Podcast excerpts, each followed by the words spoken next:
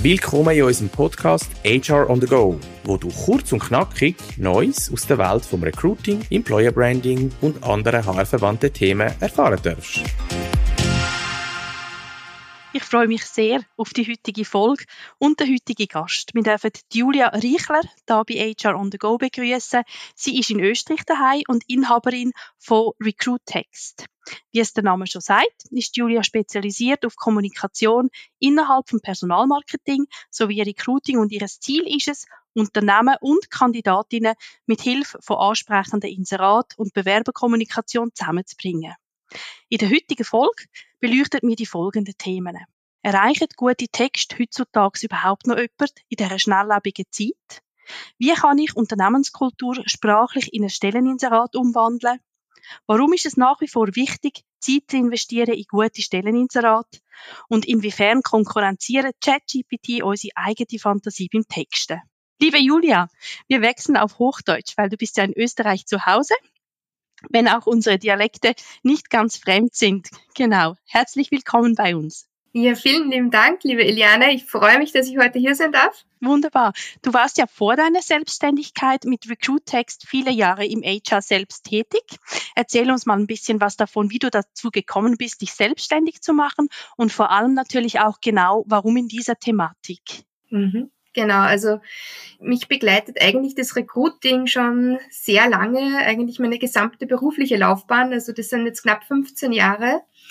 Und äh, ich bin dazu gekommen, kurz nach meinem Studium, und bin da so irgendwie ins Recruiting reingerutscht und habe vor meiner Selbstständigkeit eine Personalleitungsfunktion gehabt. Das war bei einem mittelständischen Produktionsunternehmen. Das Produktionsunternehmen ist wirklich so ein Klassiker. Ich war so eine One-Woman-Show und das war einfach eine mega Challenge und ich habe es geliebt.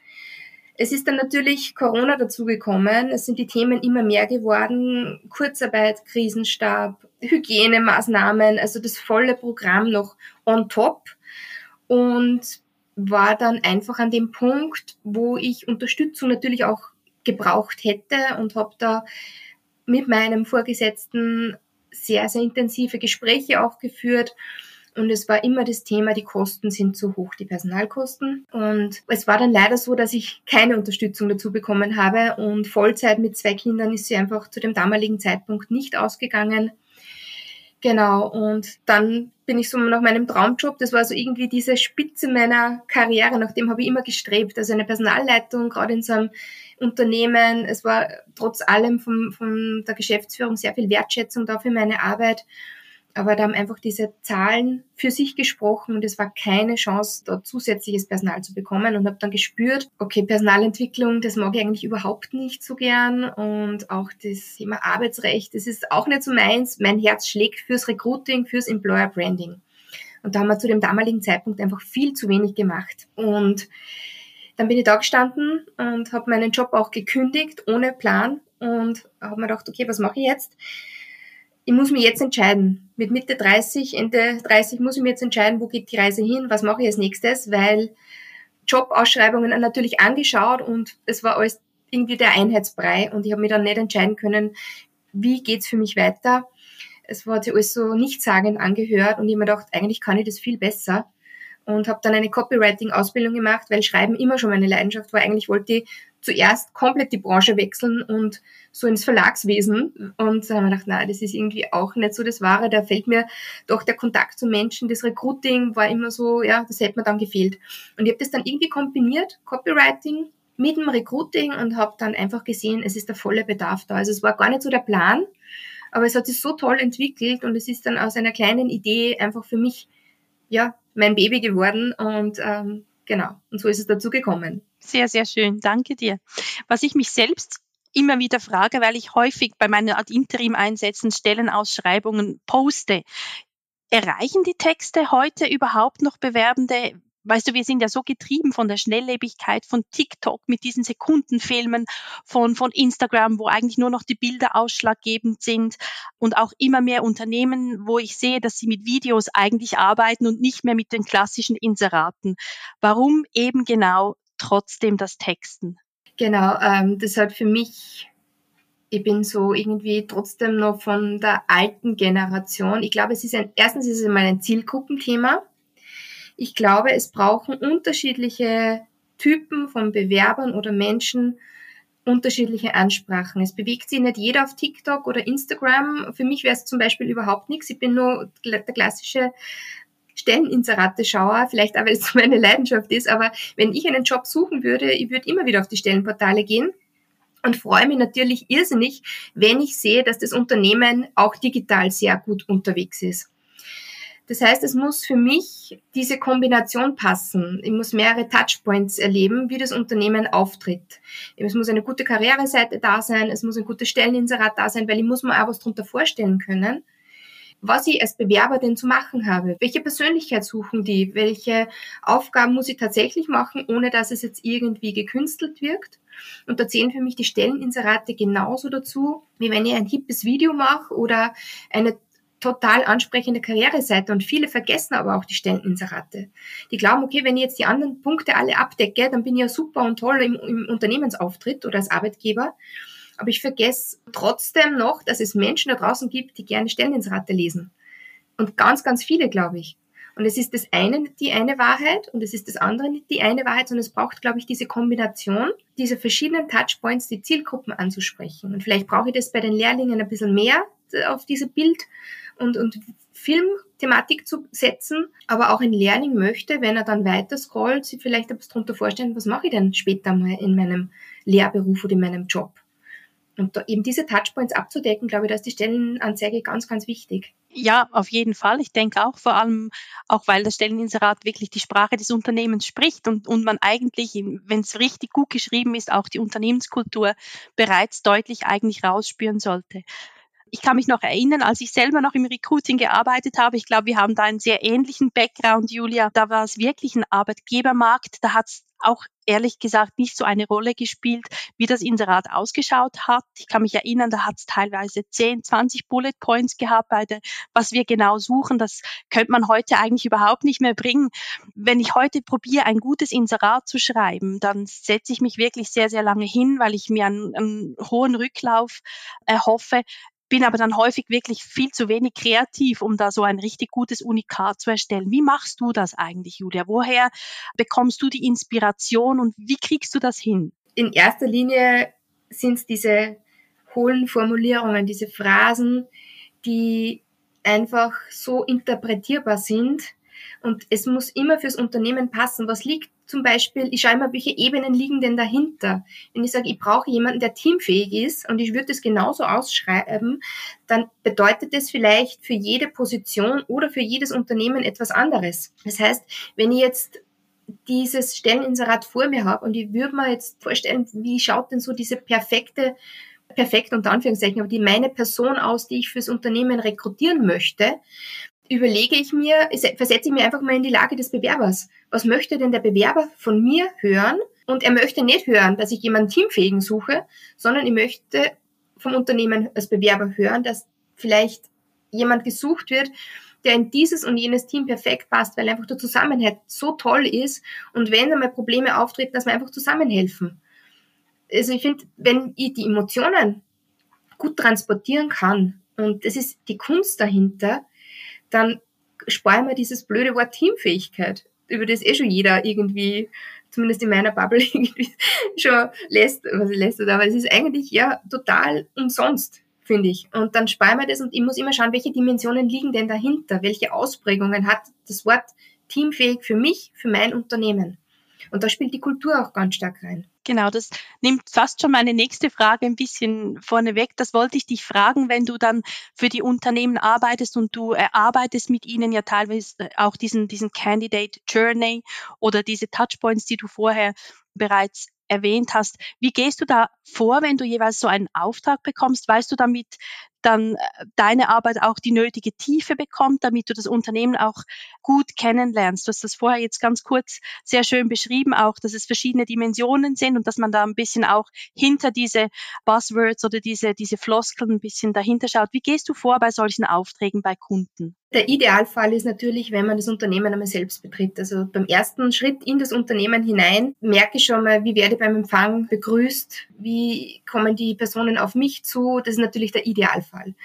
Dadurch, dass ich sehr viele Kunden habe, wo ich die Dinge auch online abwickle, stelle ich jetzt nicht nur, nicht nur bei Präsenzterminen, aber auch bei Online-Terminen immer so die Frage, warum diese Person, meine Ansprechperson meistens aus dem HR oder Geschäftsführung, warum lohnt es sich in diesem Unternehmen zu arbeiten? Was macht es so speziell?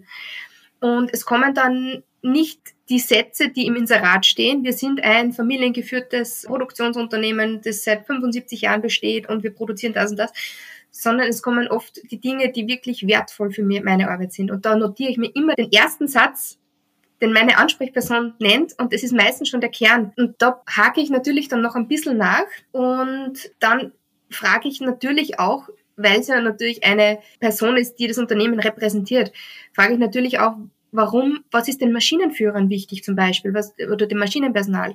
Was ist der Buchhaltung wichtig? Wenn ich jetzt eine Kollegin aus der Buchhaltung fragen würde, was würde man denn die sagen? Wenn ich nicht die Möglichkeit habe, mit ihr persönlich zu sprechen. Weil meistens wissen Unternehmen schon sehr klar, warum ihre Mitarbeiter gerne ins Unternehmen kommen.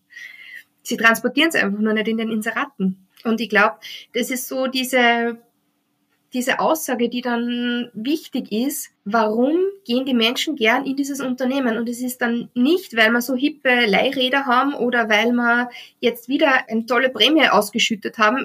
Mag sein, ja, mag sein natürlich in Zeiten der Teuerung natürlich auch wichtig, aber es sind so diese Werte und die, die, Gefühle, die Emotionen, die einfach dann wichtig sind und die dahinter liegen. Ja, ich denke, das ist, das ist genauso. Das äh, die Werte entscheidend sind und auch nicht der Kaffee, der umsonst ist oder, oder die frischen Früchte, die da immer stehen. Es, sind, es geht schon um einiges tiefer. Gibt es auch Momente, Julia, wo du dann richtig kritisch bist mit deinen Kunden, wo du, wo du siehst, oh, oder da läuft einiges gar nicht so, wie man das eigentlich machen sollte? Wie sehr bist du dann vielleicht dann auch kritisch oder offen den Kunden gegenüber und zeigst auch, dass es vielleicht nicht ideal ist, so wie es gehandhabt wird? Absolut offen das ist, mit dem muss man dann natürlich auch umgehen können. Aber ich glaube, das sind so Aha-Momente. Da geht es einerseits natürlich um einen Bewerbungsprozess. Ich, hm, wie soll ich sagen, ich decke den Bewerbungsprozess auch gerne im Inserat ab oder ich demonstriere, wie ist der Bewerbungsprozess im Unternehmen. Und wenn das dann doch sehr lange dauert, dann würde den Unternehmen dann schon auch empfehlen, diese Zeit absolut zu verkürzen und persönliche Kontakte zum Beispiel ins Inserat zu schreiben oder wirklich auch diese Unternehmen, die immer noch die vollständigen Bewerbungsunterlagen auch brauchen, vielleicht einfach mal abzuspecken und zu sagen, okay, mir genügt jetzt der Lebenslauf erstmal oder mir genügt einfach ein kurzes Anschreiben und wir können alles weitere in Folge machen. Oder wenn es darum geht, irgendwelche Benefits zu promoten auf der Homepage, dann frage ich auch immer nach, okay, gilt das wirklich jetzt für jede Gruppe im Unternehmen? Und dann kommt dann oft, naja, eigentlich, die, die, das Maschinenpersonal, das kann eigentlich davon gar nicht profitieren. Oder ähm, das steht eigentlich nur dem Vertrieb zu. Und da diese Themen auch aufzudecken und dann sage ich ihnen, seid wenigstens ehrlich im Inserat und sagt, das steht dieser Gruppe, diese Person, die ich fürs Unternehmen gewinnen möchte, zu. Und ich, ich habe da das, ähm, wenn ich jetzt Tipps gebe zu bestimmten Wordings, wenn Unternehmen das auch selbst dann auch ausschreiben, dann sage ich dann schon auch ehrlich, okay, es ist jetzt einfach nur umgeschrieben. Ihr habt dieses eine Wort genommen und habt einfach einen Satz daraus gemacht. Das ist nicht der Grund oder nicht das Ziel einer Stellenanzeige, sondern ich muss wirklich dahinter blicken, hinter die Kulissen. Das hast du jetzt gerade ähm, schön erwähnt, eben, dass man da auch flexibel sein muss und vielleicht anfangs zu Beginn einfach nur einen Lebenslauf quasi einfordern und nicht gerade die vollständigen Unterlagen. Wir befinden uns ja in diesem sogenannten War for Talents, der, der da in aller Munde ist und, und wir alle wahrscheinlich schon fast nicht mehr hören können. Es ist ja mittlerweile so, dass wir den Bewerbenden gegenüber sehr, sehr offen sind und mit wenig zufrieden. Teilweise reicht eine WhatsApp äh, als, als Herangehensweise oder man kann sich mit einem Clip mit dem LinkedIn-Profil bewerben. Ist das nicht auch ein bisschen unfair und ein bisschen wenig Commitment seitens Bewerbenden, weil wir als Unternehmen uns ja jetzt doch sehr, sehr große Mühe geben mit diesem Candidate Journey, mit der Offenheit. Ist es jetzt nicht ein bisschen ungleich geworden? Ja, also auch für mich hat das Ganze zwei Seiten. Es gibt Tage, da bin ich wieder komplett begeistert von diesem System. Und im Grunde ist es tatsächlich so, wie du sagst, ich möchte Bewerber diese Mühe machen oder die Mühe geben, diesen Job zu bekommen. Kann sein, dass es ein, wieder ein Zielgruppenthema ist, dass ich zum Beispiel Lehrlinge habe, die vielleicht es gewöhnt sind, schnell zu agieren, schnell Informationen herzugeben oder zu bekommen. Nichtsdestotrotz würde ich auch den Lehrlingen oder anderen Berufsgruppen, ja, vielleicht in der IT oder so, das gerne mitgeben wollen, dass sie sich einfach die Mühe machen und die lernen ja das in der Schule, wie man sich bewirbt. Ich muss ja auch dann im Bewerbungsgespräch, muss ich mich trotzdem etwas schöner anziehen. Ich kann nicht mit der Jogginghose zum Gespräch kommen oder ich muss mir trotzdem auch die Mühe machen, ich mich als Person zu präsentieren. Und wenn ich in der Schule nicht ausreichend lerne, mich zu bewerben oder mich als Person zu präsentieren, dann fängt für mich auch diese Candidate Journey schon einmal ganz an einer falschen Stelle an. Und ich glaube, ich bin auch eher bei dir, wie du sagst, ich möchte auch Bewerber haben, die sich die Mühe machen. Aber es gilt auch so niederschwellig wie möglich, den Bewerbungsprozess zu halten. Also wenn ich sage, okay, ich brauche jetzt bitte trotzdem einen Lebenslauf, weil es ist einfach Standard bei uns, einen Lebenslauf zu haben, aber ich brauche keine Zeugnisse von 1998 oder ja, ein Anschreiben, das auf ChatGPT basiert, weil ich glaube dennoch, dass diese Anschrei Anschreiben, dass es sehr wenige Unternehmen gibt, die herausfiltern können. Wer hat denn jetzt mein Anschreiben geschrieben? Wer hat sich denn jetzt wirklich die Mühe gemacht? Und da lohnt es sich immer noch, mit den Bewerbern selbst zu sprechen. Aber denke, es braucht trotzdem das Commitment. Mhm, auf jeden Fall. Und gerade das, das Thema mit dem, wir nennen das Motivationsschreiben in der Schweiz, das Anschreiben, da gibt es ja auch ganz große Diskussionen und die meisten halten das eigentlich für überflüssig. Und ich liebe die Motivationsschreiben, weil ich, ich habe das Gefühl, ich kann sehr, sehr viel daraus lesen und ich motiviere auch Kandidatinnen und Kandidaten immer wieder eins zu schreiben, weil es ist eigentlich die erste Art, sich zu repräsentieren, auch wenn man darin schreiben kann, warum man sich bewirbt und so ein paar Dinge noch notieren kann, die sich dann abheben von anderen. Und deshalb, ich bin ein Riesenfan, aber ich glaube, ich gehöre wirklich zum alten Eisen und, und wahrscheinlich mittlerweile zur Minderheit. Aber ich, ich finde, das ist eigentlich ein großartiges Marketing-Tool für Kandidatinnen nach wie vor. Du hast gerade vorher, haben wir kurz das Thema ChatGPT, also es ist ganz kurz gestreift, dass man nicht mehr weiß, ähm, ob das Anschreiben selber geschrieben ist oder nicht. ChatGPT ist in aller Munde und ich muss dir ganz ehrlich sagen, Julia, ich habe es auch ausprobiert und habe auch schon die eine oder andere ähm, Stellenausschreibung daraus bekommen, die ich eigentlich gar nicht so schlecht fand. Arbeitest du auch mit ChatGPT oder ist das konkurrenzierend für dich und deine Arbeit? Also ich arbeite auch täglich damit, aber nicht für meine Stelleninserate, sondern für Marktrecherchen zum Beispiel oder wenn es darum geht, mir einen Input, einen ersten Input zu liefern. Und natürlich habe ich auch Stelleninserate schon ausprobiert, weil es mich einfach natürlich persönlich interessiert. Ich glaube, wenn jemand ein schlechtes Stelleninserat schon hat, und wir kennen genug schlechte Stelleninserate, dann würde ich sagen, ChatGPT kann helfen. Und für viele Menschen macht es vielleicht auch einen Unterschied, ein allgemein generiertes Inserat zu lesen und die merken vielleicht eine massive Verbesserung zu ChatGPT, aber es ist immer noch nicht so, dass dieses Tool meine Unternehmenswerte oder mein, mein Gefühl einfach so transportieren können. ChatGPT hat mir gegenüber mal zugegeben, es ist eine KI und es ist nicht fähig, Gefühle zu transportieren oder irgendwie emotional zu sein. Und ja, ich denke, Unternehmen können es versuchen.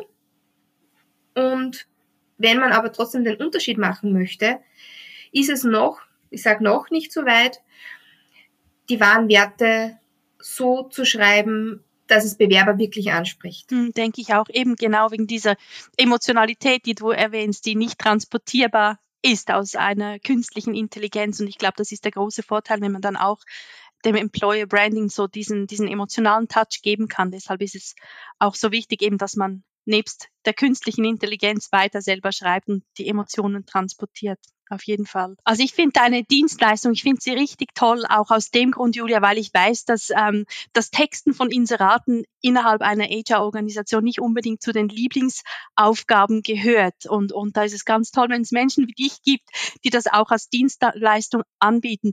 Du selber gibst ja auch Workshops für Unternehmen, ist das richtig? Kannst du ein bisschen noch erzählen, wie so ein Workshop aussieht und welchen Nutzen, den man daraus ziehen kann? Genau, also Workshops biete ich äh, für Unternehmen an, die ihren Inseraten eine persönliche Note einhauchen möchten, einfach die, die Werte des Unternehmens. Wir schauen uns in erster Linie mal an das Thema Stellentitel. Das ist ja im Gegensatz zum Text an sich, hat es ja komplett einen anderen Hintergrund. Ich muss natürlich mein Inserat so auffindbar wie möglich machen. Google-technisch, SEO. Das heißt, wir schauen uns das erste Mal das Thema Stellentitel an. Das ist ganz eine, ja, im Gegensatz zu dem emotionalen Thema des Stelleninserats eher platt, ja. Das ist, das hat ein paar Worte, das hat einen technischen Hintergrund und das war's. Dann natürlich mein Lieblingsthema unter Anführungszeichen sind diese Buzzwords, sind die Texte in den Inseraten selbst. Wir schauen uns jetzt an auch noch, was liegt denn hinter Worten wie zum Beispiel Teamfähigkeit oder warum ist es nicht so günstig, wenn ich schreibe, es ist eine berufliche Herausforderung. Das sind so diese Themen, die inhaltlich dann auch noch passieren. Und die Punkte, die dann auch noch so mitgehen, ist der Bewerbungsprozess. Also ich habe es eh schon ganz kurz auch angesprochen. Ich bilde immer auch gerne den Bewerbungsprozess ab. Wer ist mein Ansprechpartner? Gibt es eine Telefonnummer? Wie lange würde es dauern, zum Beispiel eine Rückmeldung zu erhalten oder wie, wie sieht der weitere Bewerbungsprozess aus? Und dann noch Themen abzudecken wie arbeitsrechtliches, Gehalt in Stellenanzeigen. Bei uns in Österreich ist ja das ganz rechtlich verankert und jeder sucht auch wieder ein, ein Schlupfloch daraus. Also es ist trotz allem, obwohl es gesetzlich vorgeschrieben ist, immer noch ein Tabuthema oder immer noch ein Diskussionsthema. Wir schauen uns auch das Thema Gendern zum Beispiel an. Was, was macht Sinn? Was macht in Google Sinn? All diese Themen rund um ein Stelleninserat, also nicht nur inhaltlich, sondern auch zum Beispiel den Aufbau. Was macht für den Bewerber Sinn? Oder das Thema Personas. Also das sind so Themen, die ich dann gerne abdecke. Wie spreche ich meine Zielgruppe auch korrekt an? Das klingt nach einem riesigen Mehrwert, den du mit deinen Workshops generieren kannst. Ich denke, es gibt auch ganz viele Dinge, die man gar nicht so beachtet, wenn man schnell ein Inserat schreibt, weil man dann eben nur schon das, das Definieren einer Persona, das, das kann schon so viel helfen, dass man wirklich sich auch bewusst macht, wer ist die Zielgruppe und wen möchte ich wirklich erreichen.